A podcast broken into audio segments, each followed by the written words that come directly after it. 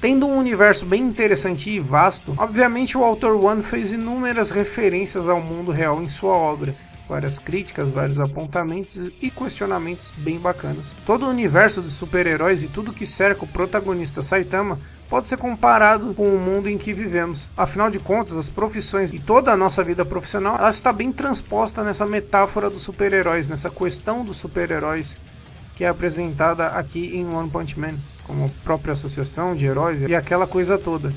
Mas pegando especificamente o Saitama, a gente tem um padrão bem interessante que dá para analisar e ver muitas características que colocam o Saitama em um paralelo ao profissional de qualquer área que seja do mundo real.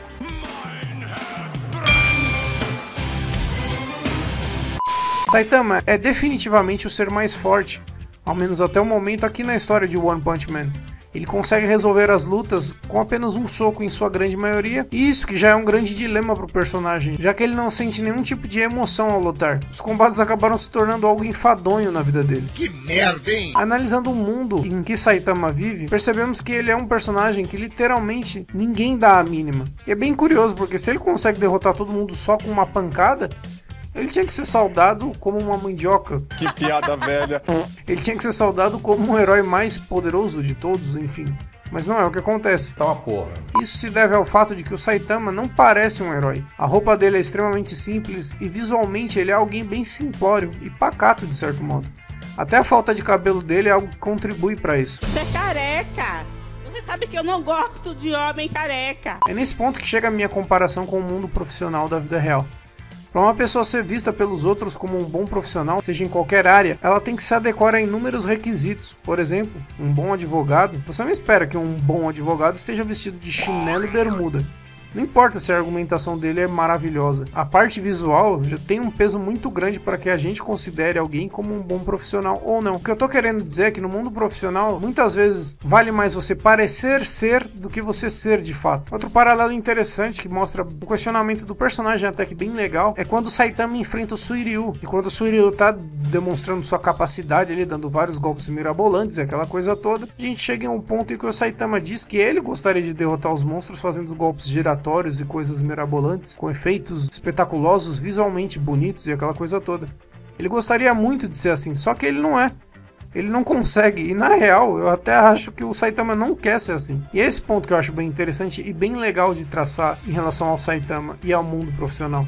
O Saitama, ele é definitivamente o mais poderoso de todos ali se a gente for ver, são poucos os outros personagens do universo da série que acabam identificando isso nele. Como eu falei, se a gente prestar bem atenção, parece até que o Saitama ele não quer se sujeitar a essas coisas. Ele não quer ser o cara que faz as piruetas, que tem a roupa mega produzida, cheia de tchutchus e coisas ridículas. Porque o Saitama, no final das contas, é alguém simples. Ele só queria ser o herói, ele só queria ser o, alguém que derrota vilões. Porque ele acha isso bacana, ele acha isso divertido, né? É o que o satisfaz. Só que todo o resto que a sociedade, entre aspas, ali cobra de um super-herói dentro do universo de One Punch Man, o Saitama não tá nem um pouco disposto a pagar. Como eu falei, ele não quer ser o cara do chute giratório do dragão. Ele se mostra até uma pessoa bem de saco cheio com esses heróis cheios de frases de efeitos, dizendo que é o fulano de tal do dragão do norte, aquela coisa do tipo. Ele acha isso muito ridículo. E no mundo real, para ser alguma coisa profissionalmente, você tem que seguir inúmeras condutas antes de você ser de fato considerado um bom profissional naquela área. Porque se a gente analisar, o Saitama é o melhor super-herói de todos aqui. Porque ele faz o básico. Ele mata os inimigos de uma maneira extremamente fácil e prática. Só que no universo do anime, para ser considerado um grande super-herói, você tem que ser mais do que simplesmente um cara que mata monstros. Você tem que ser o cara que usa uma roupa toda estilosa, que tem golpes, estapafúrdios e tudo mais. E isso é algo que a gente pode colocar em paralelo com várias áreas profissionais. Vamos pegar a parte de administração de empresas. A gente tem até o curso da faculdade de administração de empresas, né? Só que aí eu te pergunto, quantas são as pessoas que você conhece que não precisou de uma faculdade, não só de administração de empresas, mas em qualquer área que seja, e que são extremamente talentosas e competentes. E quantas são as pessoas que você conhece que não têm a mínima capacidade de gerir uma empresa, por exemplo, mas está formado e tudo mais. A gente pode pegar enfermeiros que não têm talento nenhum para ser enfermeiros, enfim. Quantas pessoas você já não conheceu que não tem vocação nenhuma para estar tá exercendo aquela função, mas porque tem um diploma que diz que ela é capaz, que ela é competente, enfim.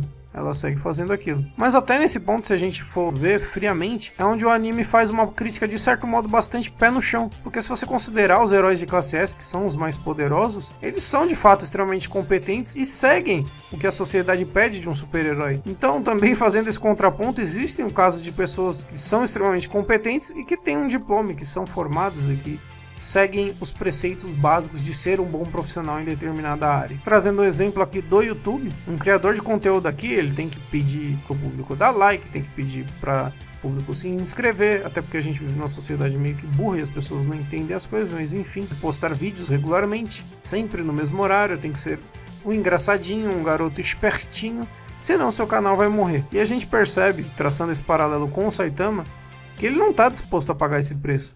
Ele não está disposto a fazer a parte ridícula do que é ser um super-herói. Se a gente colocar até de uma maneira mais ampla, o mundo dos heróis de One Punch Man, ele se equipara muito ao mundo do showbiz de uma maneira geral. Porque no universo de One Punch Man, os heróis são figuras midiáticas. Então essa comparação não se limitaria apenas aos youtubers, podendo englobar os artistas, atores, atrizes, cantores, enfim. E hoje em dia uma pessoa ela tem que fazer inúmeras coisas se ela está no meio da mídia, ela está no meio do showbiz. Ela tem que estar nas redes sociais, por exemplo tem que ter um Instagram, um Facebook, tem que ficar interagindo diariamente com seus fãs, alimentando seus fãs com seus conteúdos através de suas redes sociais, senão ela não é ninguém. E aí é onde a gente coloca o Saitama e esse paralelo que eu estou fazendo de um super-herói com a vida profissional do mundo real. Eu realmente acho que esse é um paralelo bem interessante que a série traz entre a vida do Saitama e a vida profissional do ser humano. E eu acho isso realmente muito bacana e muito legal do que a série traz. São várias questões que ela traz, várias questões bem divertidas de certo modo. A própria posição do Saitama em se sentir entediado, porque ele é extremamente poderoso, é algo também é uma questão além dessa que eu abordei nesse vídeo. Enfim, muitas coisas que eu já falei desse anime estão em outros vídeos aqui do canal. Sobre a primeira temporada, especificamente, eu fiz review de todos os episódios, eu vou deixar aí no card para você dar uma conferida. E também em breve eu devo lançar um vídeo especificamente sobre os acontecimentos da segunda temporada de One Punch Man. E esse vídeo vai servir de complemento ao review da segunda temporada de One Punch Man. Então é bem legal que você está assistindo esse vídeo, você assista o próximo para ter uma experiência mais completa sobre todas as questões abordadas aqui em One Punch Man. Bom, é isso, gente. Vou ficando por aqui. Um grande abraço, um grande beijo a todos. Falou, tchau, tchau. Uhul!